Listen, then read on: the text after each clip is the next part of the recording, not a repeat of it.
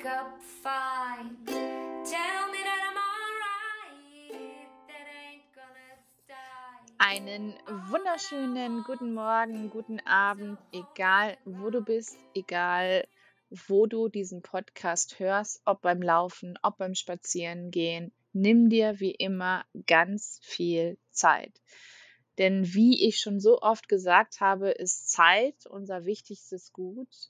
Und ich danke dir, dass du hier bist. Ich danke dir, dass du dir jetzt wirklich auch Zeit nimmst für dich mit einer schönen Tasse Tee, mit einem leckeren Glas Wein, Kaffee, was auch immer du gerne möchtest, um diesem Interview zu lauschen. Mein Name ist Kenrad Zwiefka und ich begrüße dich ganz herzlich bei Krebs als zweite Chance, der Mutmacher Podcast. Heute habe ich wieder einen ganz wundervollen Gast hier sitzen, denn die liebe Anja ist mir zugeschaltet. Und heute sind wir in den Staaten. Also ich nicht, wäre ich gerne, aber die liebe Anja sitzt mir in den Staaten gegenüber. Und zwar wohnt sie 45 Minuten von Boston entfernt und Anja hatte 2018 die Diagnose Brustkrebs.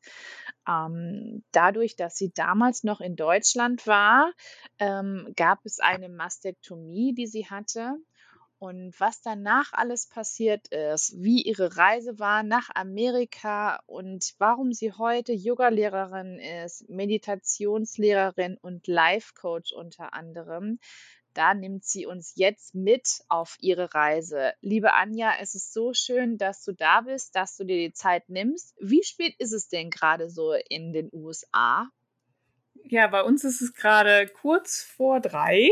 Und okay. vielen Dank, liebe Kendra. Ich bin so froh und dankbar, hier sein zu dürfen in einem tollen Podcast. Oh, danke schön. ich finde das ganz großartig, was du machst. Vielen lieben Dank. Ja, es gibt aber auch nur diesen Podcast, weil es natürlich auch diese großartigen Geschichten von euch gibt und ähm, also von jedem Teilnehmer, der bisher da gewesen ist, jeder Interviewpartner oder Partnerin. Ähm, denn ohne euch würde es diesen Podcast natürlich auch nicht geben. Darf man nicht vergessen. Liebe Anja, lass uns doch starten. Äh, was war denn gerade so los? Du hast uns erzählt oder du hast, ähm, ich habe gerade eben gesagt, ähm, dass du später in die USA gezogen bist. Dein Mann ist Amerikaner. Nimm uns doch ein bisschen mit auf die Reise. Was war denn vor der Diagnose gerade so los bei dir? Im privaten, im beruflichen? Fang doch mal an zu erzählen. Ja, also es war eigentlich eine sehr aufregende Zeit. Ich habe äh, meinen Mann äh, 2016 kennengelernt und zwar war ich für einen Filmdreh in, äh, in Boston, mhm. für einen deutschen Romance-Movie und, hab, war halt im deutschen Team, mein Mann war im amerikanischen Team, so haben wir uns kennengelernt haben uns verliebt und zwar direkt, äh, ja, eigentlich Liebe auf den ersten Blick. Und ich habe oh. dann auch zu ihm gesagt, du, ich, ich ziehe nicht in die USA. Du kannst gerne nach Deutschland kommen, aber ähm, nee, ich bin glücklich, wie ich hier lebe mit all meinen Freunden und so. Ich, ähm, für mich kommt es nicht in Frage. Tatsächlich, mhm. wir haben dann ein Jahr, nachdem wir uns kennengelernt haben, schon geheiratet. Wow. War natürlich auch unter anderem einfacher mit allen Aufenthaltsgenehmigungen und so weiter, aber klar war jetzt nicht nur deswegen. Es war mhm. einfach klar, okay, wir, wir gehören irgendwie zusammen. Ja, und dann äh, ist er, genau, also wir haben im Oktober 2017 geheiratet, sind dann auf Hochzeitsreise gegangen und er wollte dann im Ende Dezember nach Deutschland ziehen. Hatten mhm. wir alles so geplant und äh, auch alles toll. Und Genau, das war so mein Stand und direkt nach der Hochzeit fing es an, dass ich ein komisches Gefühl hatte die ganze Zeit. Ich kann mhm. das gar nicht genau beschreiben. Ich dachte die ganze Zeit, irgendwas stimmt nicht. Und ich hatte immer Angst, dass ihm was passiert, dass meinem Mann was passiert. Das war so ein, ja, ich kann es also ganz schwer in Wort fassen, aber irgendwas war komisch. Mhm. Genau. Und äh, die Leute haben zu mir gesagt, ja, das ist jetzt, weil du verheiratet bist und jetzt hast du ein anderes Verantwortungsgefühl. Und ich dachte, nee, irgendwas, irgendwas ist. Hm. Okay. Und genau. Erst am Ende Dezember nach Deutschland gezogen und ich hatte am 10. Januar einen Frauenarzttermin. Hm. Und äh, wollte dann auch mit der Frauenärztin unter anderem über Kinderwunsch sprechen und so weiter. Und habe dann zu ihr gesagt, ich habe ein komisches Gefühl in der Brust. So. Hm. Und ja, genau. Sie hat dann äh, erst gesagt, das ist nix. Und hat, ich habe dann gesagt, ja, aber ich habe das Gefühl, also ich hatte immer ein sehr dichtes Brustgewebe, speziell vor der Periode so. Und es ging aber nicht weg. Da war so ein, eine Stelle, die nicht wirklich wegging. Hm. Und dann habe ich gesagt, kann, können Sie nicht noch mal gucken, ob das nicht. Hat sie gesagt, okay, ich fühle noch mal. Und dann hat sie einen Ultraschall gemacht und dann hat sie gesagt, äh, das sieht aus wie Krebs. Hm. Okay. Hm. Ähm, wie war das für dich? Also, wie, was denkst du heute, warum sie erst nicht ähm, nachschauen wollte? Ob, und obwohl du ja selber was gefühlt hast und was gespürt hast und ja eigentlich schon deine innere Stimme dir gesagt hat, hey, da ist irgendwas nicht in Ordnung, das muss jetzt nachgeschaut werden. Ich glaube, sie, also sie, sie dachte eben, weil sie mich so sehr engmaschig kontrolliert hat, weil ich Mhm. eben dieses äh, dichte Brustgewebe hatte, dass sie in dem Moment gar nicht dachte, dass da wirklich was sein könnte. Weil ich hatte im Juli davor meine letzte, meinen letzten Ultraschall. Mhm. So, wo sie sagte, naja, also wir, da kann eigentlich nichts sein. So. Ja, klar. Und aber sie hat dann, das muss ich wirklich sagen, als ich gesagt habe, ich bin mir nicht sicher, kann man nicht irgendwie gucken, hat sie mich auch nicht abgewendet und hat sofort gesagt, okay, dann machen wir das jetzt. Und ich glaube, ich war bestimmt, ich kann mich nicht genau erinnern, mindestens anderthalb Stunden dann letztendlich bei ihr im Zimmer, Okay, krass. Mhm. wo man dann immer an die Leute nach einem denkt. Aber die hat mich dann natürlich auch nicht sofort rausgeschmissen. Also, Ja, natürlich. Ähm, ja, also gerade ähm, schön, dass du es erzählst, weil gerade dieses dichte ähm, Drüsengewebe, es war genau bei mir auch der Fall oder es Mhm. ist immer noch der Fall, dass ich ein sehr dichtes Drüsengewebe habe und da erkennt man ja auch oftmals gar nicht den Tumor dann eben oder beziehungsweise ähm, es ist ja so, dass es lange Zeit dauert, bis der Tumor sich überhaupt entwickelt. Und gerade wenn man natürlich so ein dichtes Drüsengewebe hat, dann dauert es natürlich auch seine Zeit, bis man überhaupt den Knoten erkennen kann. Also das habe ich viele, viele Jahre später erfahren, eben durch die Arbeit ähm, von Discovering Hands, wo ich ja auch Moderatorin bin äh, im betrieblichen Gesundheitsmanagement. Und das war mir gar nicht so, ähm, ja, das war mir gar nicht so bewusst, sagen wir es mal so, dass das eben dann so schwierig ist, überhaupt einen Knoten zu entdecken und dass, dass es dann so lange gedauert hat, ähm, bis man den selber entdeckt hat, beziehungsweise bis er überhaupt erstmal sichtbar ist, weil, äh, das würde ich auch gerne teilen, es dauert wirklich zwischen anderthalb ähm, Jahre bis zwei Jahre, bis der Krebs sich überhaupt bildlich zeigt. Ach, das wusste ich auch nicht. Ja, genau, ich auch Ah. nicht. Das heißt, der war vielleicht schon anderthalb Jahre da. ja, genau. Oh, okay. Hm, ja, richtig. Und das finde ich so, ähm, so erschreckend, weil gerade die Frauen, die eben so ein äh, dichtes Drüsengewebe haben, ähm, sollten meiner Meinung nach dann eben noch ganz anders äh, kontrolliert werden. In, Unbedingt. ne, in den Abständen vor allem auch, damit die Ärzte dann ja auch wissen, hey, okay, sie hatten dichtes Drüsengewebe und es ist wichtig, ähm, dass wir, dass sie jetzt öfters zum Frauenarzt kommt, öfters zur Untersuchung kommt, weil man eben so schlecht das erkennen kann. Krass, das fehlt mir gerade erst bewusst. Aber schön, dass wir drüber sprechen. Ja. Ja, ja, das, also das wusste ich auch nicht. Das ist ja, ja interessant, weil ich mich auch immer gefragt habe, wann hat der Krebs angefangen? Und Hm. ich eigentlich dieses Jahr davor so glücklich war wie noch nie, ne? Und irgendwie dachte, wie kann das denn? Aber wenn du das sagst, vielleicht war es tatsächlich schon einfach vorher. Ja, genau, richtig. Er war Krass. schon da und es hat eben gedauert, bis dann die Zellen dann richtig entartet sind dann Mhm. eben, ne? Mhm. Ja. Ja, liebe Anja, ähm, zurück zu deiner Diagnose. Was hast du in dem Moment gefühlt? Also konnte sie es schon direkt sagen, äh, dass die Diagnose Brustkrebs vorliegt oder ähm, dauerte es noch ein paar Tage, Wochen? Ja, sie hat natürlich, wie Ärzte immer so sind, äh, Garantien geben die ja nicht. Also sie hat gesagt, es sieht leider aus wie Krebs, aber wir müssen Mhm. erstmal eine Biopsie machen und ähm, dann schauen wir weiter. Dann hat sie mich überwiesen an ein Krankenhaus und dann habe ich da eine Biopsie gemacht und das, also das war auch so eine ganz komische Erfahrung. Diese Ärztin war so kalt Oh. also ich, ich bin da rein und habe gesagt, ja, ne, ich war natürlich völlig aufgelöst, wenn man so eine Diagnose hat. Äh, man weiß ja erst überhaupt gar nicht, wohin mit sich. Mhm. So. Und ich kam da rein und dann hat, hat, hat sie gesagt, ja, ähm, ja, dann machen wir jetzt hier eine Biopsie. Und ich so, ja, aber es kann ja kein Krebs sein. ich war immer noch so, aber das kann ja nicht. Und, und dann hat sie gesagt, ja, äh, äh, ja, also doch. Und dann habe ich gesagt, ja, aber das, also es tut weh. Ich habe ich hab wirklich so eine Stelle gemerkt, wo es so ein bisschen weh getan hat. Und ich hatte dann gegoogelt, was man ja Mhm. nicht tun soll. Und da stand überall, wenn es weh tut, ist es kein Krebs.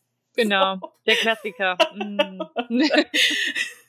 habe ich das auch so zu ihr gesagt und sie war dann halt, also sie hatte überhaupt keinen Humor, die hatte irgendwie so gar, gar keine Empathie.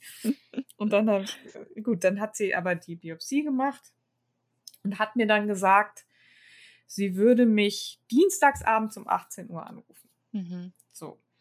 Und ich war zu der Zeit in einem Filmprojekt, bin für dieses Filmprojekt an die Nordsee gefahren, weil wir da ähm, einen neuen Film geplant hatten und habe noch gedacht, ja, ich, ich muss ja nicht zu Hause bleiben, es ist ja nichts. Ne? Also ich, ich mache jetzt einfach mal normal weiter. So. Ja, klar.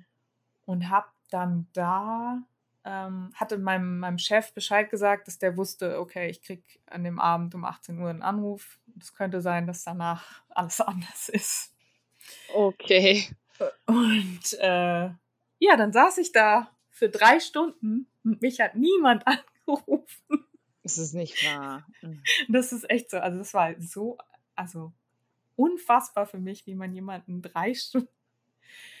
Tatsächlich hat mich dann meine Frauenärztin angerufen, also die, die, ähm, die Mhm. zuerst das gesehen hatte, die Ja. hat mich angerufen, hat gesagt, sie hätte gerade das Fax aus der Klinik bekommen, dass es Krebs ist. Um 21 Uhr abends, wo ich dann, also da war ich aber dann schon so aufgelöst, weil ich, ich konnte die andere Ärztin nicht erreichen. Also Mhm. es war so, wie, also, wie kann man Ja. jemanden so sitzen lassen? Ja, also das frage ich mich oftmals, ist, oder das habe ich mich schon so oft gefragt, gerade auch, wie kann man jemandem eine Diagnose nennen am Telefon? Oder, oder wie, ähm, ja, wie kann man da eben ähm, überhaupt dieses, also das äh, geht mir nicht, äh, das, das, ja, das geht nicht. Also das, ich, ich verstehe das bis heute nicht, wie man so kalt sein kann. Und ich kann mir nur vorstellen, dass das wirklich Menschen sind, die eben noch gar nicht in dieser Situation waren. Also die eben noch gar nicht wissen, hey, ähm, es gab noch keinen äh, keinen Krebs in der Familie oder auch im Freundeskreis oder so. Und ich finde, ähm, es ist auch an der Zeit oder schon lange an der Zeit, eben auch die Ärzte zu schulen, gerade eben diese Empathie gegenüber dann eben den Frauen oder jetzt auch generell den Menschen, wenn eine Krebsdiagnose eben vorliegt, das auch behutsam zu sagen, auch zu fragen, hey, können Sie bitte jemanden mitbringen und ähm, dass man nicht alleine ist und bitte nicht am Telefon. Also sowas gehört sich nicht am Telefon. Wahrscheinlich sitzt man dann auch noch im Auto oder was auch immer. Ähm, also das ist, ich meine, klar, durch als Corona war, da war es noch was anderes, das verstehe ich ja auch noch ein Stück weit, eigentlich auch nicht, aber ähm, auch da hätte man andere Möglichkeiten treffen können, aber ähm, sowas gehört sich nicht. Also sowas gehört wirklich persönlich zu besprechen, jemanden mitzunehmen, denn ähm, du weißt es genauso wie ich auch, wenn du in dieser Situation bist, du hast sowieso du bist in irgendeinem Loch und äh, da weißt gar nicht, was die da überhaupt reden und äh, geschweige denn kannst du dir nichts behalten. Oder? Ja, vollkommen richtig. ja. Ja, also falls ihr euch gefragt haben, wir machen ja den Podcast gerade live und ähm, ich versuche immer so wenig zu schneiden wie möglich. Und von der lieben Anja ist gerade ihr Mann nach Hause gekommen und deswegen hat der Hund gerade mal gebellt. Aber wir lassen das jetzt natürlich drinne, denn ich finde, das darf auch sein. Das kann auch ähm, passieren und wir sind alle nur menschlich und es ist völlig in Ordnung. Und es ist, was gibt es Schöneres, als wenn äh, Frauchen oder Herrchen nach Hause kommen und die Hunde durchdrehen. Also meine ist genauso. also nur mal kurz dazu. Niemand freut sich so sehr, wenn man nach Hause kommt wie der Hund. Und wenn man nur fünf Minuten weg ist oder eine Stunde oder ein Tag, egal. ja. Zurück zu dir, liebe Anja. Ähm, wie ging es dann weiter? Ja, ich bin dann ähm, mein Chef hat mich netterweise dann zurückgefahren von der Nordsee nach Hause, weil auch irgendwie klar war, ich war ja, also ich stand völlig neben mir mhm. und bin dann ähm, in die Uni äh, und habe dann aber auch klar gesagt, ich möchte zu dieser Ärztin nicht mehr. Also ich ja. habe zu meiner Frauenärztin gesagt, bitte, ich möchte zu jemand anderen. Ich, also Natürlich. die möchte ich nicht nie wieder sehen. Mhm. So. Mhm. Und äh, dann bin ich nach Düsseldorf in die Uniklinik gekommen und das war, äh, da war, war meine äh, Freundin mit dabei, weil mein Mann ja auch leider kein Deutsch gesprochen hat. Mhm. Ne? Das war für ihn eben auch so schlimm, weil er gar nicht richtig helfen konnte und nichts verstanden hat, sodass meine Freundin dann mitgekommen ist und er hatte, glaube ich, auch einen Termin. Ja. Und dann hatten, das, das war so ein, also so ein krasser Tag, das ging halt los mit, ähm, jetzt machen wir, checken wir die Leber, äh, machen wir mhm. ein MRT, machen wir, äh, übrigens müssen wir auch ihre äh, Eierstöcke, äh, ihre äh, Eier einfrieren und, und mm. es war alles, alles an einem Tag und ich, ich stand da die ganze Zeit so und dachte so, was ist denn passiert? Mm. Ja. Also, und alle untersuchen und man weiß ja, das Krasse war, ich wusste in dem Moment gar nicht, wie wichtig diese Untersuchungen sind und dass ich eigentlich hätte total nervös sein müssen, ob ich schon Metastasen habe und so weiter. Das ist ja, das ja. war mir überhaupt nicht bewusst an dem Tag, was da gerade Gott wirklich passiert. Ja. Und ich weiß noch, ich stand in diesem Krankenhausflur und habe zu meiner Freundin gesagt, ich will aber nicht krank sein. Hm. Ich, ich will nicht krank sein. Und ich hatte das Gefühl, mir geht's ja gut. Ja. Wieso, wieso, ja. wieso bin ich auf einmal krank? Hm. Also so, ja. so schlimm krank. Also hm. so, man denkt, was ist denn? Ja, klar, was ist denn los gerade, ne? Ja. Mhm. Wow. Ja, also gerade äh, diese Tage, ich also ich kann mich ja noch äh, zurückerinnern, wir hatten ähm, das gleiche Jahr mit der Diagnose dann eben auch. Du warst ein bisschen eher dran als ich. Und ähm, die ersten Tage oder wenn man eben dieses Ergebnis schwarz auf weiß hat und äh, wenn das, wenn es danach dann eben darum geht, hey, wir müssen jetzt erstmal gucken, ob der Krebs gestreut hat und du da sitzt und denkst dir sehr, what the fuck, ich habe gerade erfahren, dass ich Brustkrebs habe. genau. Und jetzt, jetzt hauen sie mir den, ähm, den nächsten Termin da rein und sagen, äh, wir müssen jetzt mal gucken, ob der Krebs gestreut hat. Äh, stimmt denn mit ihnen nicht, ne? Also, ja, genau. Oh, also ich meine, ich klar, ich kann es ja verstehen, dass das alles sehr schnell gehen muss und alles, aber dass man das eben so anders ein bisschen verpacken könnte oder ein bisschen liebevoller verpacken könnte und ähm, das wäre schon sehr, sehr hilfreich dann eben auch für viele, ja, für viele Frauen da draußen, für viele Menschen da draußen dann eben diese Tage dann auch irgendwie zu überstehen dann auch, ne? Ja. Hm. Ähm, du hast ja gesprochen davon, dass du eine Mastektomie hattest. War das von vornherein klar, dass die Brust abgenommen werden muss oder ähm, war das deine Entscheidung? Also es war so, dass ähm, die, dass ich so auf der Kippe stand zwischen mhm. zum einen, ob ich überhaupt eine Chemotherapie brauche mhm. und zum anderen eben, ob ähm, ob man eben nur eine, wie heißt das, Lumpektomie macht, ne? Oder, oder direkt eine Mastektomie. Und ich habe dann, also ich habe dann am Ende darauf bestanden, ich wollte diesen, es gibt diesen Onko, Onkotest, ich weiß Mhm. gar nicht, wie heißt der Onkotest, Ja. den wollte ich eigentlich machen. Und da sagte mein Arzt, nee, das macht keinen Sinn. Und die haben mir dann, also wir haben dann lange überlegt, die wollten eigentlich erst eine Chemotherapie machen. Und ich habe gesagt, ja, aber vielleicht brauche ich ja gar keine Chemotherapie. Und dann Mhm. haben wir es so gemacht, dass ich erst drei Wochen Tamoxifen bekommen habe Ah, okay. und dann die OP gemacht habe. Und er sagte eben, man sieht dann an dem Gewebe, inwieweit es auf das Tamoxifen angesprochen hat. Ah, okay. Sprich, ist, es wirklich nötig, eine Chemotherapie zu machen, oder ist es durch das Tamoxifen so sehr in den Griff zu kriegen, dass man ähm, das gar nicht braucht? Mhm. Okay. Interessant. Und das war eben so sein Ansatz und deswegen sagt er auch, das ist nichts anderes, dieser Onko, Onkogen-Test, ich weiß gar nicht mehr Mhm. genau, wie der heißt. Das ist im Prinzip das Gleiche, da wird dieser KI, ja, der KI-Wert, ne? genau, der wird damit bestimmt und das, Mhm. das sieht man eben dann auch. Genau, und so, das war eben die Grundvoraussetzung und dann hatte der Arzt gesagt, da ich auch noch Dezis hatte in der Brust, also der war der Krebs und dieses äh, Dezis tumorum, Was ist das? äh, dieses Dukto, äh, Du- Duktokarzinale, dieses, ähm, diese Vorstufen von Krebs. Ah, okay. Ja. So, Mhm. ähm, dass sie gesagt haben, sie würden eben lieber direkt eine Ja. Mastektomie machen, weil ähm, da würde sonst was zurückbleiben. Und dann Mhm. gesagt, okay. Und dann haben sie direkt gesagt, ja, sie würden es mit Silikon aufbauen. Mhm. Und dann war ich, äh, genau, dann war ich im Krankenhaus, wurde operiert. Und ja, ich glaube, das war mit die schlimmste Zeit, einfach dieses, diese OP. Und äh, Mhm. da war ich auch tatsächlich eine Woche im Krankenhaus und hatte aber auch psychisch, ich, komm, ich kam damit überhaupt nicht klar, Mhm. dass mir die Brust abgenommen wird. Mhm. Und ich konnte das nicht angucken. Ja. Also ich Mhm. konnte da nicht hingucken. Das war über Monate lang nicht. Wow. Also die haben mich dann, die haben versucht, ne, haben dann gesagt, ja, ich habe gesagt, nee, ich will es nicht sehen. Ich Okay. muss es nicht sehen.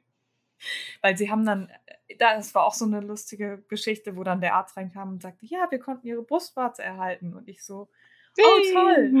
Und dann kam der nächste Arzt rein und sagte, ja, nee, wir konnten die Brustwarze leider nicht erhalten. Ich so, äh, okay. Gut, dass ihr euch so abspricht.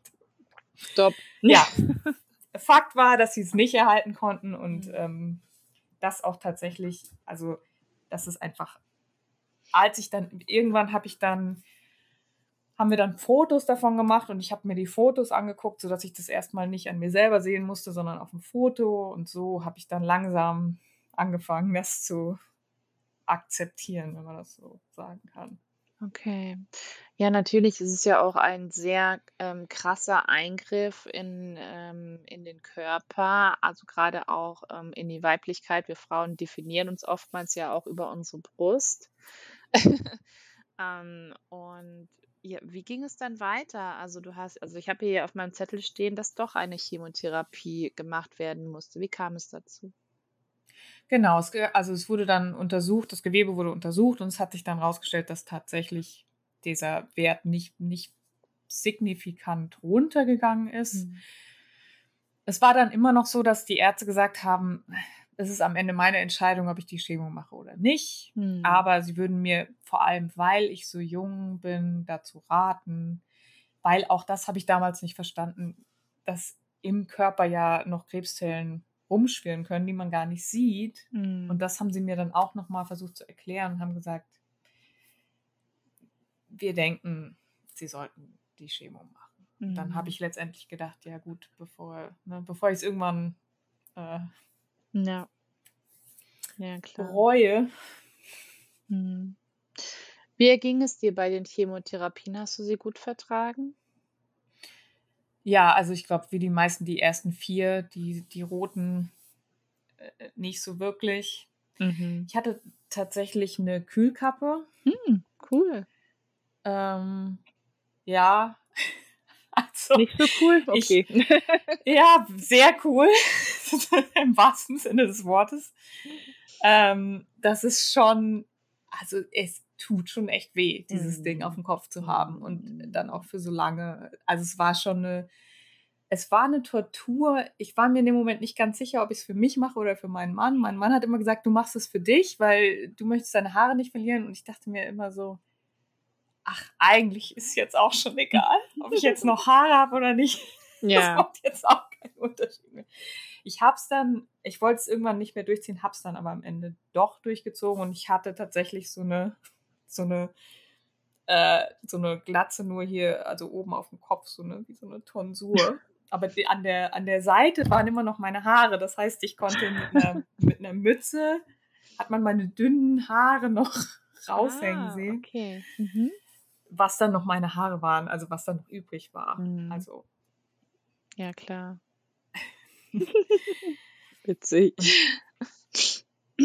ja, ansonsten war es, ja, die ersten vier, da ging es mir nicht gut nach. Und dann, dann ging es mir mit den äh, Paclitaxel, ging es mir Ja. einigermaßen okay. Mhm. Und dann habe ich tatsächlich zwei Monate vor, bevor, bevor ich was durch war, habe ich ein wahnsinnig hohes Fieber gekriegt. Mm. Und das ist nicht weggegangen. Über zwei Oh. Wochen. Es war im Sommer, es waren 40 Oh. Grad. Ich Mm. hatte 40 Grad Fieber. Ich habe gedacht, ich, also ich, ich möchte nicht mehr. So, ich war dann Mhm. im Krankenhaus. Die haben versucht rauszufinden, was das ist. Die dachten Lungenentzündung, keine Ahnung. Die haben nichts gefunden. Ich war Mm. drei oder vier Tage im Krankenhaus. Die haben nichts gefunden. Und ähm, das war so ein Moment, das, das werde ich auch nicht vergessen. Da war ich so, da war ich echt kurz davor zu sagen, ich habe keinen Bock mehr. Mm. Das Mm. so. Und ich war noch im, im Zimmer mit so einer komischen Frau, die irgendwie, also äh, ich, das war alles, es war alles nicht schön. Und ich habe dann zu dem Krankenpfleger, das war ein Pfleger, der war so toll, zu dem habe ich gesagt, ich mag nicht mehr. Ich Mm. möchte auch eigentlich mit keinem mehr darüber reden. Ich bin einfach, ich habe es jetzt satt. Ich habe jetzt zwei Wochen lang so hohes Fieber, ich kann nicht mehr. Mm. Und dann hat der gesagt, ich habe eine Idee. Ich so, okay. Und dann hat er mich äh, in ein anderes Zimmer verlegt mit einer 80-jährigen Dame, Mhm. einer echten Kölnerin, die, die gesagt hat, ja, also, die kriegen wir doch wieder auf die Beine. Die müssen doch auch noch mit, mit 80 äh, auf dem Tisch tanzen und Karneval feiern. Süß. Und ich dachte so, ja, die hat, also die hat mir, die und dieser Pfleger haben mir echt so einen neuen Lebensmut gegeben. Oh, ich kann es gar nicht anders, anders sagen. Das war Mhm. so toll. Und dann bin ich irgendwie dann auch wieder, ja, dann bin ich zwei Tage später aus dem Krankenhaus raus und dann ging tatsächlich das Fieber langsam runter. Also sie haben die Chemo lange pausiert. Mhm. Und dann war natürlich wieder die Frage, machen wir weiter mit der Mhm. Chemo oder nicht? Und dann waren aber noch, ich glaube, es waren noch vier Dosen übrig und dann habe ich die auch noch gemacht. Und, so. Okay. und dann war das Fieber aber auch weg. Also es war Oh, dann, okay. Ja. Mhm. Okay, krass. Ja, manchmal ist es ja so, dass der Körper so überfordert ist und eigentlich ist es ja ein sehr gutes Zeichen, wenn man Fieber bekommt, also gerade wenn man dann eben erkältet ist und wenn man dann Fieber bekommt, dass dann eben alles ausgeschwitzt wird. Und ähm, ich könnte mir dann eben auch vorstellen, dass dein Immunsystem gedacht hat, sich, okay, gut, ähm, dieses Fieber muss so lange bestehen, bis eben alles raus ist aus dem Körper. Alles, was da nicht hingehört, alle Giftstoffe rausgeschwemmt werden. Und äh, also ich kann mir vorstellen, dass das total nervig war, aber ich glaube, das war eben eine ähm, Reaktion von deinem Körper, ähm, dass er dir eigentlich nur was Gutes tun möchte und eben diese ganzen Giftstoffe, die da in dich reingeflossen sind, dann eben wieder ähm, ja abzutransportieren. Ne? ja, das ist auch auf jeden Fall ein guter Ansatz. Meine Onkologin hat damals gesagt, es gibt ja auch diese äh, Hypotherapie, wo Mhm. eben Leute extra, ne, Ja. der Körper extra erwärmt, mit Ja. dass Krebszellen sterben. Ja. Also die Onkologin hat damals gesagt, vielleicht möchte ihr Körper gerade die Krebszellen töten. Genau. Lassen wir ihn das doch mal machen. Sehr gut. ähm, liebe Anja, also wie lange hat es dann gedauert? Du hast ja gesagt, oder beziehungsweise du wohnst jetzt ja in Amerika. Was ist danach passiert? Nimm uns doch mal ein bisschen mit. Ja, also ich bin, ähm, genau, äh, ich hatte dann, nachdem all das vorbei war und fast ein Jahr gedauert hat, ich noch in Reha war, bin ich erstmal wieder äh, arbeiten gegangen. Erstmal so langsam 20 Stunden, was in meiner Branche echt schwierig ist. Mhm. Und es war auch ne, so ein bisschen das ist eigentlich eine, eine, Branche, wo du Leistung zeigen musst. Mhm. Und es war ganz klar, ich hatte sozusagen versagt. Ich war rausgefallen aus diesem ganzen, wir sind alle ganz toll und wir können alle immer funktionieren und wir brauchen keinen Schlaf und wir sind äh, immer da, mhm. war ich auf mhm. einmal nicht mehr, war ich kein Teil mehr von. Mhm. Das habe ich auch gemerkt, die Leute sind seltsam mit mir umgegangen. Also es war wirklich irgendwie komisch. Mhm. So. Okay. Und ich konnte das noch gar nicht so richtig greifen damals, weil ich eben dachte, ja, aber ich bin doch noch die Alte und aber ich wurde nicht mehr so gesehen. Ich wurde nicht mehr als die starke Führungspersönlichkeit gesehen, sondern ich war eben die mit dem Krebs. Genau, genau, ja, genau. Ja, die hatte ja, die hatte ja Krebs. Die ja. können wir ja nicht mehr nehmen. Mhm. Die ist kaputt. So. so. Das war, das war glaube ich, das. ähm, ich habe dann natürlich trotzdem noch, also ich habe noch zwei, drei Projekte gemacht. Und dann war aber eben auch dieses ganze, dass das immer mehr klar wurde, dass mein Mann auch nicht wirklich glücklich war in Deutschland. Also er hat, er hat Deutsch gelernt, ähm, so gut er konnte und mhm. auch musste. Mhm. Und ähm, er sagt dann aber irgendwann zu mir, ich, also ich mache das ja gern, aber ich, ich muss auch mal wieder, äh, also er hat dann eben sozusagen so kleinere Jobs gemacht und so und konnte aber nicht sein volles Potenzial ja. ausschöpfen und hat dann halt mhm. auch gesagt, du, ich würde eigentlich schon gern mal wieder.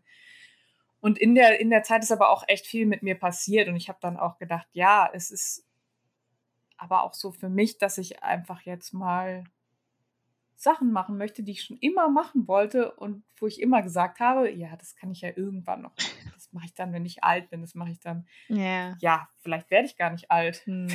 wer, weiß das genau, Das wissen wir ja nicht. Ja. nee, genau. Und dann ähm, waren wir tatsächlich nochmal für einen Film in äh, 2019 im Sommer hier und sind hier so ein bisschen rumgefahren und ich habe dann immer so versucht, mir vorzustellen, wie es jetzt, wie es wäre, hier zu leben und äh, wir sind dann in so eine Stadt, die jetzt hier von uns fünf Minuten entfernt ist, gefahren. Die war so schön europäisch mit Straßencafés und so, was, was ja in den USA irgendwie gar, gar nicht so, ah, so okay. ist. Mhm. Und dann habe ich gedacht, ach, naja, hier könnte ich mir vielleicht doch vorstellen zu wohnen. und ähm, dann reifte so dieser Gedanke und je mehr ich so drüber nachgedacht habe, habe ich gemerkt, äh, glaube ich auch, dass ich einen Abstand brauchte von von der ja. Krankheit, von, von allem, was so war und dachte dann so, ja, vielleicht. Neustart, ne? Neustart, genau. Mhm. Und äh, ja, dann haben wir einfach geguckt nach, ähm, nach Häusern und haben dann halt auch, je nach Preis, sind wir immer weiter in den Norden gekommen, weil natürlich in Boston ist alles sehr viel teurer. Und dann habe ich tatsächlich an Weihnachten 2019 äh, habe ich dieses Haus, wo wir jetzt wohnen, gesehen im Internet und das haben wir uns dann per äh, FaceTime haben wir uns das angeguckt. Witzig. Ähm, und sind dann, äh, aber tatsächlich, bevor wir gesagt haben, okay, also man muss hier immer so, so ein Offer machen, also dann sagst du, was du zahlen willst und dann geht es so hin und her, bevor wir mhm. das überhaupt gesagt haben, okay, sind wir nochmal sind wir dann tatsächlich rübergeflogen und haben es uns nochmal pers äh, persönlich angeguckt. Besser und, ist das. ja, auf jeden Fall. Ja, und das fühlte sich einfach äh, richtig an. Mhm. So, das war einfach dieses, nee, ich will jetzt mehr im Moment leben, weniger in der Vergangenheit. Auch ich habe auch witzigerweise, ich war immer so ein totaler, ich mache mir total Gedanken über, was kommt, was war war nicht mehr. Ich dachte dann einfach so, ja, ich mache das jetzt. Alle so, du kannst doch nicht. Ich so, doch, ich mache das jetzt einfach und gucken, einfach mal gucken, was passiert, weil es ist ja keine Einbahnstraße. Mm. Ne? Es mhm. hätte ja auch, also ich hätte auch wieder zurück. So, also mm. im mhm. Moment bin ich hier und ich finde es im Moment schön hier und wer weiß, was noch passiert. Ich bin mm. da mittlerweile ein bisschen weg von. Ich muss immer alles irgendwie planen und wissen und so kontrollieren. Glaube, das ist das richtige Wort. Na klar. Ähm, Anja, du hattest eben schon gesagt, dass viel mit dir passiert ist. Ähm, was meinst du damit? Ich äh, habe zum Beispiel viel in Frage gestellt, wie ich gelebt habe, wie ich meinen Körper, wie ich überhaupt nicht in meinem Körper gelebt habe. So, Mhm. wie ich Mhm. einfach gedacht habe, okay, mein Körper funktioniert, super, Mhm. danke. Ähm, ich kann also machen, was ich will. So und merke dann, also habe dann einfach gemerkt, dass ich, dass ich auch echt Raubbau an meinem Körper betrieben Mhm. habe, dass ich einfach dachte, ja, ich muss ja nicht schlafen. Ja, ich trinke gerne mal ein paar Bier oder ein paar Wein und äh, alles, ne, ja, Mhm. alles egal so. Ja, ja, krank werden ja immer nur die anderen. Mhm. So, das Mhm. passiert mir ja nicht. Mhm. Die, diese Einstellung. Und klar, sowas, so eine Diagnose macht dann schon, macht dir dann auf einmal deine Sterblichkeit klar. So, Mhm. oder ich habe einfach, ich glaube, dass äh, meine Zeit mehr zu schätzen gelernt Mhm. so, die ich habe, meine Zeit, die ich besser nutzen möchte. Ich habe gelernt, mehr im Jetzt zu leben, weil Mhm. ich kann auch morgen vom Auto überfahren werden Mhm. Ja. und dann ist es auch egal, ob ich Krebs habe oder nicht. Also so, ne? Das Absolut. Also es kann, wir wissen einfach nicht, wann es vorbei ist. Nein. So, es kann Mhm. jeden Tag Ja, vorbei sein ja. und das, dieses Bewusstsein zu sagen, ja, ich mache jetzt einfach, was ich jetzt gerne machen möchte Mhm. Ohne immer dieses, ich habe mal so, ein- so ein tolles Bild gesehen, wo so eine Frau war mit so einem riesigen Blase über dem Kopf mit all den Gedanken und alles, was man sich so und ich das einfach das abzustellen, zu Ja. sagen, nein, ich das macht keinen Sinn. Es macht keinen Sinn, sich immer zu sorgen und immer alles wissen zu müssen und kontrollieren zu müssen, weil wir wissen es eh nicht. Und äh, Richtig. einfach so in den äh, das Leben zu gießen oder auch zum Beispiel die Natur mehr zu schätzen. Mhm. Das war für mich auch nie so ein, ja, ich habe in, in der Stadt gewohnt, ähm, okay, da war mal ein grüner Baum, das fand ich nett, aber ähm, Ja. jetzt ist es so, ich sag so, es ist echt so, das fasst die Natur. Ich meine, ich habe natürlich hier jetzt noch nicht so richtig viele Freunde, wie ich in, in, in Köln hatte. Ich habe einen Mhm. riesigen Freundeskreis und hier ist es so, dass ich manchmal sage, die Natur ist mein Freund geworden. Oh, wie schön. Ich kann halt, ne, ich kann, ich kann ans Meer fahren, das Meer ist für mich da, ich kann in, in den Garten gehen. Es Klingt jetzt vielleicht total komisch, aber irgendwie weiß ich das viel mehr zu schätzen, so die Natur. Mhm. Und selbst wenn ich jetzt in Köln, letztens war ich in Köln, saß irgendwie so am Aachener Weih und dann sind da so Gänse rumgelaufen und ich dachte so, guck mal, die Gänse und hab, das, hab zum ersten Mal gemerkt so, dass die wahrscheinlich immer da waren, dass es mir Ja. aber nie aufgefallen Genau. ist, Ja. dass da Tiere sind. So. Ja, weil man eben so nicht nach rechts und links guckt, man ist eben ähm, immer nur zack, zack, zack, zack, zack und ähm, ist immer nur gestresst und ähm, versucht immer alles jedem nur recht zu machen. Und man hat ja gar nicht äh, sich diese Zeit gegeben, dann eben äh, überhaupt zu schauen, hey, wie wunderschön ist die Natur oder der Sonnenuntergang oder ähm, die Tiere oder was auch immer, weil wir eben so getaktet sind, dann immer auf Leistung äh, prädestiniert und äh, einfach machen, machen, machen. Und ähm, ja, so selber mal Zeit für sich zu haben, gilt ja als Schwäche in dem Sinne natürlich auch und Ja. ähm, gilt ja als Egoismus dann natürlich auch noch. Und äh, diese Gedanken dann eben zu haben und sich davon dann aber auch lösen zu dürfen durch so eine Diagnose, oder? Absolut, ja. Ja. Ich weiß noch, mir hat meine, meine Frauenärztin, die wirklich toll war, die hat damals bei der Diagnose zu mir gesagt, irgendwann werden sie wissen, wofür es gut ist. Mhm. Und ich fand den Satz so scheiße. Mhm. Ja, nee, das, äh, das ist für gar nichts gut. Mhm. So, fünf Jahre später, ja, definitiv ist es für was gut gewesen. Auf jeden Fall. Ist so krass, wenn man das, es dauert eben. Natürlich, ja. Und ich glaube auch, das ist halt echt so ein Ding, dass der, der Kopf also der Körper ist irgendwann geheilt, Ja. aber bis man wirklich dieses ganze Trauma überwunden hat und bis das alles geheilt ist, was einem so passiert ist, das, Mhm. das dauert, glaube ich, sehr viel länger. Also bei mir hat es sehr, sehr viel länger gedauert, Mhm. bis ich das überhaupt mal verarbeitet habe. Ja, Klar. Völlig normal auch, ne? Das dauert seine Zeit, das dauert Monate, das dauert Jahre, Jahrzehnte manchmal dann eben auch. Ja. Ähm, aber wichtig ist ja, dass man äh, dadurch dann eben es lernt und dass man eben äh, dadurch das Leben oder sein Leben auch verändert, ne? Mhm. Was ist danach passiert? Ich habe ja hier noch auf meinem Zettel stehen, ähm, Yoga, Meditation, Life Coach. Was ist da los? Vom, vom Film auf einmal äh, in diese Sparte. ja, ich war dann, also was dann wiederum gut oder auch schlecht war, also ich bin dann eben hier angekommen und eigentlich war alles geplant, es war ein neuer Film geplant und so und äh, auf einmal war Corona und es ging überhaupt nicht so weiter und ich dachte halt so, okay, du steigst jetzt wieder ein, es ist alles wieder wie vorher. Nee, ist es Mhm. nicht.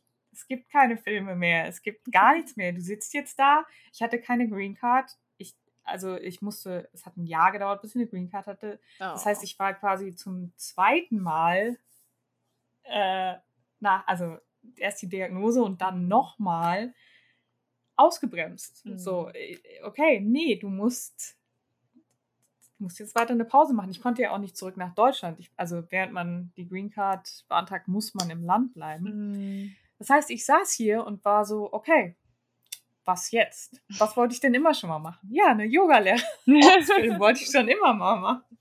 So, das habe ich dann gemacht, habe eine ganz tolle Online-Schule gefunden und äh, da war eben auch eine meiner Lehrerinnen, die, äh, die sehr viel auf dieser Bewusstseinsebene gearbeitet hat. Also es Mhm. ging gar nicht nur um die Yoga-Position, sondern viel mehr um bewusstes Leben äh, Mhm. und, und all das. Und das hat mir viel mehr quasi weitergeholfen als diese ganze äh, Yoga-Ausbildung. So dieses Mhm.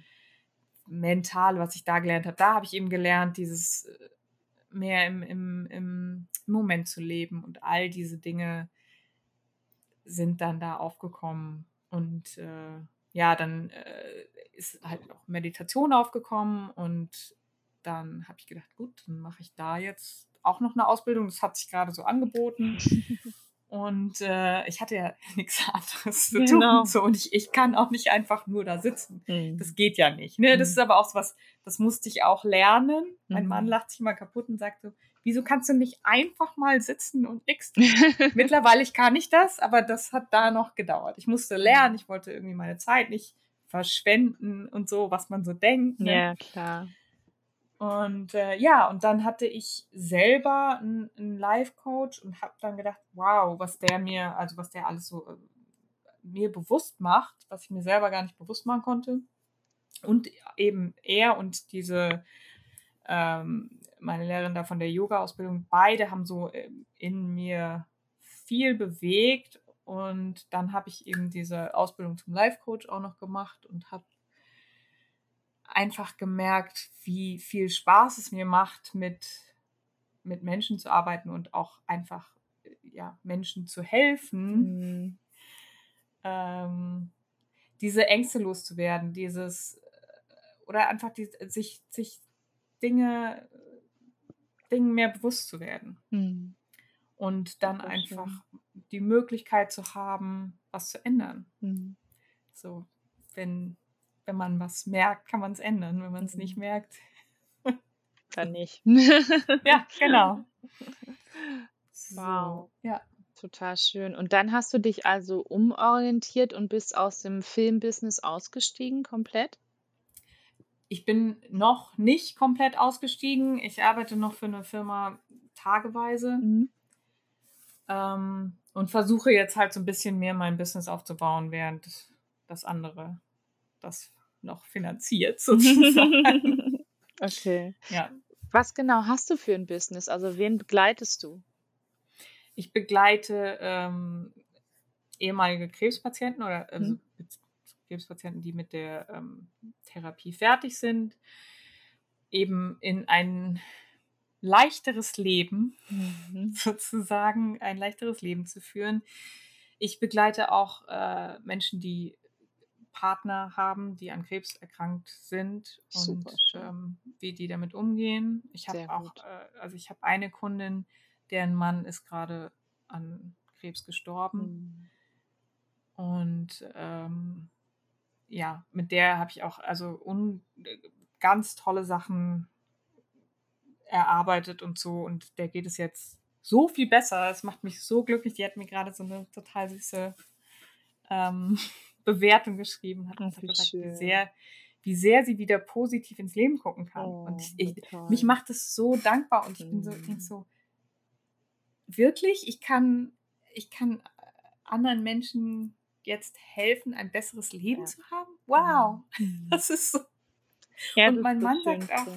Mhm. ja, wie, das ist ja dann nicht nur die eine Person, sondern deren Kinder sind auch Natürlich. froh, dass es der Mutter Ja. besser geht und was du auf einmal für einen Impact hast. Ja. Das ist Mhm. so, Mhm. wow, das ist echt so, ja, macht mich so dankbar, dass ich das machen kann oder dass mir Leute vertrauen. So, das ist echt schön. Mhm.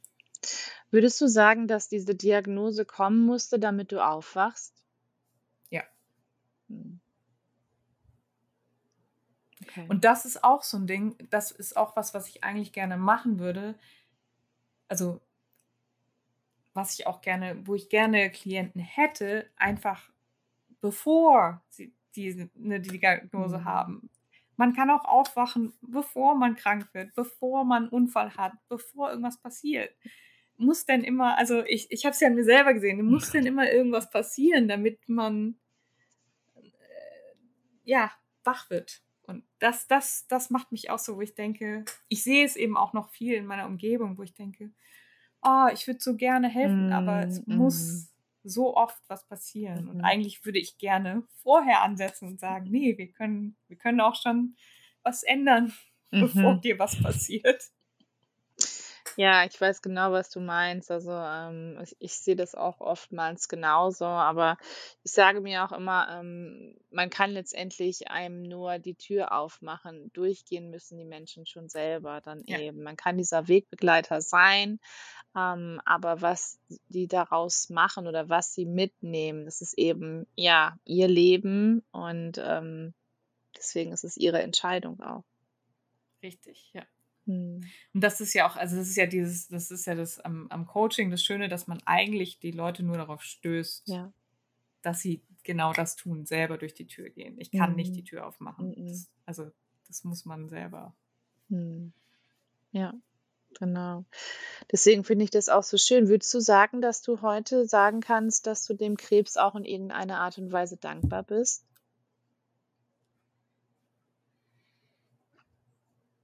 Hm. Hm. Ja, es ist eine, eine gute Frage, ob ich jetzt dankbar. Es irgendwie fällt mir schwer, das, den Krebs mit Dankbarkeit zu verbinden, Okay. glaube ich. Mhm. Ich bin dankbar für, ja, doch dafür, dass, dass er mir die Augen geöffnet hat. Ja. Doch, vermutlich bin ich sogar dankbar. Siehst du? Sonst wärst du nämlich nicht da, wo du heute bist. nee, wäre ich nicht. Ich wäre auch nicht in den USA. Ich könnte auch nicht, wäre nicht in zehn Minuten am Meer. Also das wäre alles nicht der Fall. Hm. Ja.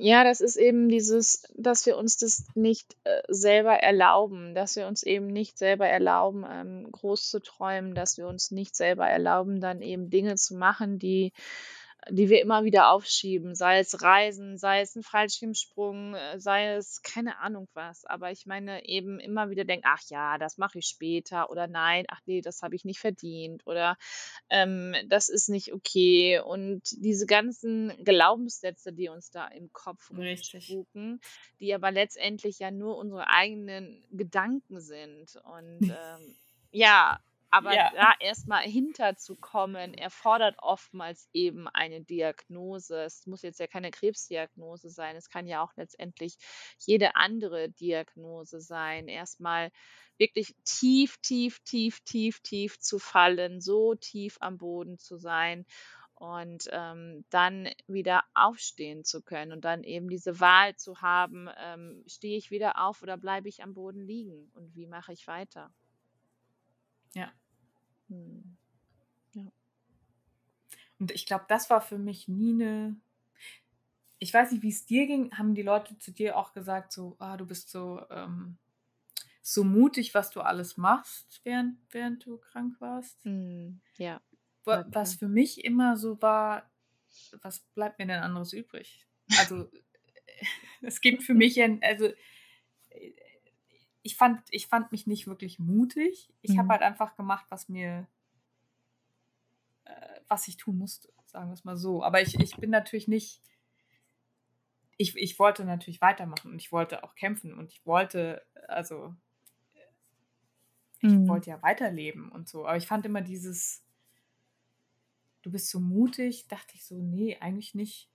Viel mutiger finde ich, also es hat mir dann ein anderer Freund hat gesagt, viel mutiger äh, ist es eigentlich, dass du alles sonst so gemacht hast, dass du einfach in die USA gegangen bist. Das Ja. ist mutig. Ja, genau. Aber nicht, dass du jetzt ja den Krebs, also war, Ja, also es ist schon eine, eine schwierige Frage, würde ich sagen. Oder ähm, also mir wurde auch diese Frage gestellt. Also mir wird diese Frage oftmals immer noch gestellt. Ähm, aber auch da trägt natürlich jeder seine Geschichte in sich, jeder trägt sein Päckchen in sich. Und ähm, bei mir war es ja das mit der Wahrheit. Also bei mir hatte es sehr viel Mut erfordert. Ähm, aber es ist schon so, ähm, dass viele dann eben oder oder viel, dass es viele Menschen gibt, die eben sich auf dieses Negative sehr besinnen, die eben negativ auch schreiben, die negativ mit dem mit dem Krebs umgehen, die eben beschimpfen, die sich selber beschimpfen und ähm, solche Dinge dann eben, die nur das Schlechte an sich sehen und ähm, Mhm. gar nicht die positiven Dinge auch, die dadurch passieren, nämlich wie bei den meisten, dass man vorher wirklich so in seinem Leben gefangen war, dass man so dem Stress ausgesetzt war, dass man das gar nicht gemerkt hat, dass dieser Stress einen selbst letztendlich krank gemacht hat oder die Trauer um, um etwas oder ähm, bei mir die Wahrheit nicht auszusprechen, dass das eben der Moment war, wo dann eben ähm, die Seele zu dem Körper gesagt hat, hey Seele, ähm, tu irgendwas, sie hört nicht auf mich, beziehungsweise umgekehrt und der Mhm. Körper dann einschreiten musste und dann erstmal sagen müsste, okay, alles klar, sie braucht jetzt diesen Hammerschlag, anders funktioniert es nicht, anders checkt sie es einfach nicht oder checkt der Mensch es einfach Mhm. nicht. Denn wenn ich mich mit so vielen Menschen unterhalte und auch so viele Interviewpartner, letztendlich ist es oftmals eigentlich immer das gleiche Thema gewesen. Zu viel, zu Mhm. viel, zu viel, zu viel, zu viel Druck, zu viel Druck, zu viel Druck. Gar keine Zeit mehr, den Terminkalender von morgens bis abends so prall gefüllt, dass irgendwann dieser Knall kommen muss, egal wie er eben aussieht. Mhm. Und ähm, diese Möglichkeit zu haben, äh, das daraus so mitzunehmen, das daraus auch zu lernen, finde ich unglaublich wertvoll heute, kann ich sagen. Ja. Genau. Ja. Liebe Anja, ähm, wir kommen so langsam zum Ende des Interviews und ich bedanke mich schon mal, dass du da warst, dass du dir die Zeit genommen hast, ähm, uns auf deine Reise ein bisschen mitzunehmen. Die letzten Worte, die gehören jetzt halt natürlich nur dir. Alles, was du der Community mitteilen möchtest, darfst du jetzt von Herzen gerne sagen. Ich verabschiede mich schon mal. Danke für dein Sein und ähm, ganz wundervolle Arbeit, die du da leistest. Mach genau weiter so und ich freue mich, dass wir miteinander verbunden sind. Ich danke dir, liebe Kendra. Es war ein ganz tolles Gespräch. Ich habe tatsächlich jetzt auch noch was gelernt, worüber ich nochmal nachdenken kann. Ähm, und ja, was ich allen Leuten sagen kann, ist eben wirklich, was ich eben schon gesagt habe. Äh, leb, leb dein Leben jetzt. Du weißt nicht, was morgen kommt. Das, ja, finde ich ganz wichtig. Und macht nicht so viele, macht euch nicht so viele Sorgen. Weil Sorgen machen bringt gar nichts.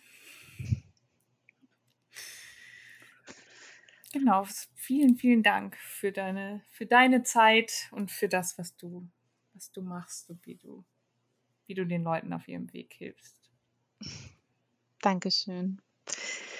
Ihr Lieben, wenn das nicht ein ganz besonderes Interview war, ein Interview, ja, wo wir auch mal beide tief eingetaucht sind, dadurch, dass wir oder dass ich auch selber die Diagnose Brustkrebs hatte, dass wir eine ähnliche Geschichte auch haben. Das gleiche Jahr, in dem der Brustkrebs stattgefunden hat, das gleiche Drüsengewebe und ähm, so viele Gemeinsamkeiten, sodass wir dieses Interview mal ein bisschen anders geführt haben, wie jetzt die anderen Interviews, obwohl ich es sehr, sehr spannend fand, eben auch sehr wertvoll. Ich hoffe sehr, dass ihr ganz, ganz viel mitnehmen konntet von Anja, dass ihr gesehen habt, ähm, ja, dass ihr die Ziele, dass ihr die Träume nicht aufgeben dürft, sei es jetzt ähm, einfach mal in die USA zu reisen ähm, oder eben auch, ähm, ja gut, auch Corona bedingt, aber auch durch eine Diagnose das Leben in Fragen stellt, ob es wirklich das ist, was ihr wollt ähm, oder ob vielleicht auch hinter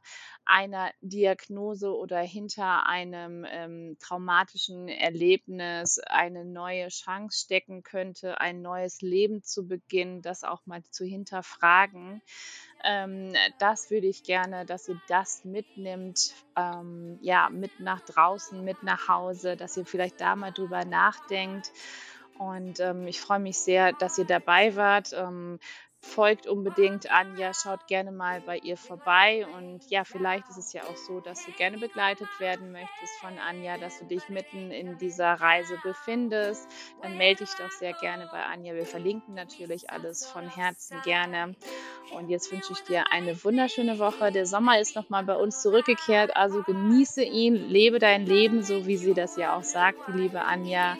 Ich freue mich schon auf nächste Woche. Mal gucken, wen ich hier wieder sitzen habe. Sei gespannt gespannt und alles, alles Liebe, bleibt gesund und ich bin raus und ciao.